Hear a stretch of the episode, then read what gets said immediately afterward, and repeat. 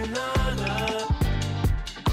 É melhor que nada. Melhor que nada. Muito boa tarde a todos os ouvintes, sejam bem-vindos ao primeiro Melhor que Nada de 2023. Olá, Andreia, que também estás de volta, seja bem-vinda. E é a primeira vez que esta rubrica atravessa uma passagem de ano e por isso eu decidi que temos de ter algumas guidelines para o resto do ano. Então eu hoje vou fazer algumas previsões anuais daquilo que se vai passar na Liga Desportiva Portuguesa e ao longo do ano, sempre que nos lembrarmos, vamos analisar se as nossas previsões realmente se confirmam ou não.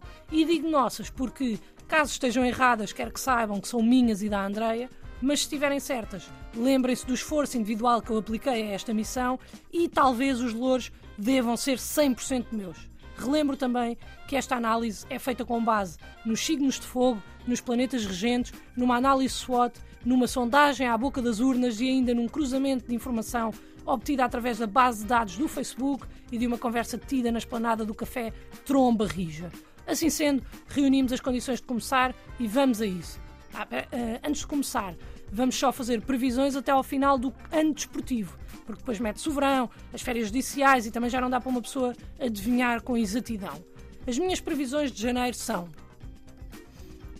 O jogo Aroca-Gil Vicente vai acabar com três cartões vermelhos, dois para uma equipa e um para outra. Não consigo definir qual é que é qual, mas sei que isto vai acontecer. O jogo Benfica Sporting vai terminar com uma vitória de 2-1 para o Sporting, com um gol de Paulinho e de Coates ao cair do pano. E é aqui que se inicia o plano de reconquista do campeonato por parte do Futebol Clube do Porto. O central do Benfica, António Silva, brilha nesta partida, apesar de ter cometido um erro decisivo. O jogo do Vizela Rio Ave é marcado por um bonito momento de fair play. Infelizmente, tenho tentado bastante decifrar qual é o momento através de borras de café, uh, búzios, conchas, mas até agora não consegui perceber.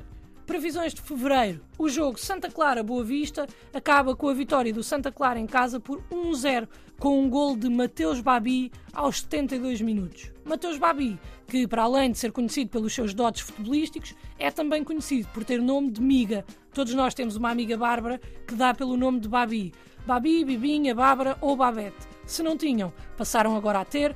Bárbaras, se não eram, passaram agora a ser. Não precisam me agradecer a mim, agradecem ao Mateus Babi. Porto vence em casa do Sporting com um gol de Otávio de fora da área e com um gol de Taremi de penalti. Prevejo também discussões intermináveis no Twitter sobre a validade do penalti, algum tempo de antena de comentário desportivo e um oráculo da CMTV a dizer Taremi tira teima ou Taremi mergulha. Bem, percebo-me agora que eles são bastante melhores do que eu a fazer este tipo de trocadilhos, portanto vou deixar este trabalho para quem sabe.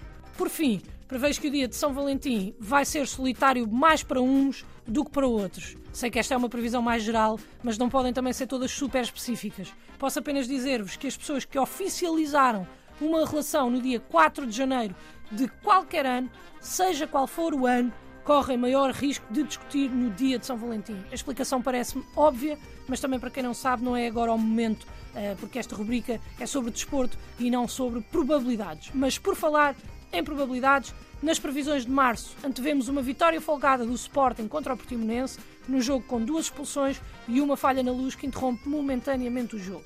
Prevejo ainda que Sérgio Conceição se vai irritar com os jornalistas, desviando-se de questões sobre a sua permanência no clube e dizendo que está sempre disponível para o Porto, mas só se o quiserem lá. Isto depois de um jogo intenso contra o Braga, em que a única coisa que consigo prever é que vai estar um frio de rachar, porque o jogo é no estádio do Braga. Portanto, se estiverem a pensar ir, é pá, vão agasalhados com um casaquinho de malha pelos ombros, também não faz mal nenhum a ninguém. Já em abril, consigo prever com alguma segurança que no jogo Vizela Casa Pia vai ser inaugurada uma nova celebração de golo que dará mote para várias coreografias de TikTok. Prevejo também que na trigésima jornada os jogadores do Rio Ave entrem em campo contra o Aroca com uma fome de vingança. Nada relacionado com resultados anteriores, mas sim com o facto da série juvenil Morangos com Açúcar ter sido em determinada altura gravada em Aroca, mas nunca, nunca em Vila do Conde. Em maio, apesar de não estar diretamente relacionado com a Liga, é possível prever que Cândido Costa será viral com mais uma das suas hilariantes histórias e, à partida, é possível também prever que, a esta altura do campeonato, o Benfica já se terá sagrado campeão. são estas as minhas previsões para a Liga NOS 2022.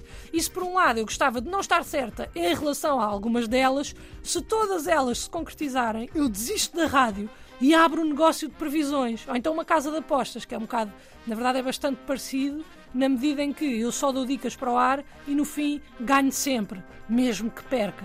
Parece-me uma boa ideia, mas depois também daí a tornar-me um youtuber com um grupo no Telegram a mandar habitados para o ar sem grandes certezas, garantindo às pessoas que as tenho, uh, vai ser um passo pequeno e eu não sei se estou preparada para o dar. Portanto, se me estão a ouvir, ouçam as minhas previsões, mas não gastem dinheiro nenhum a apostar nelas. Sorriam, uh, só porque isso já é melhor que nada. Melhor que nada,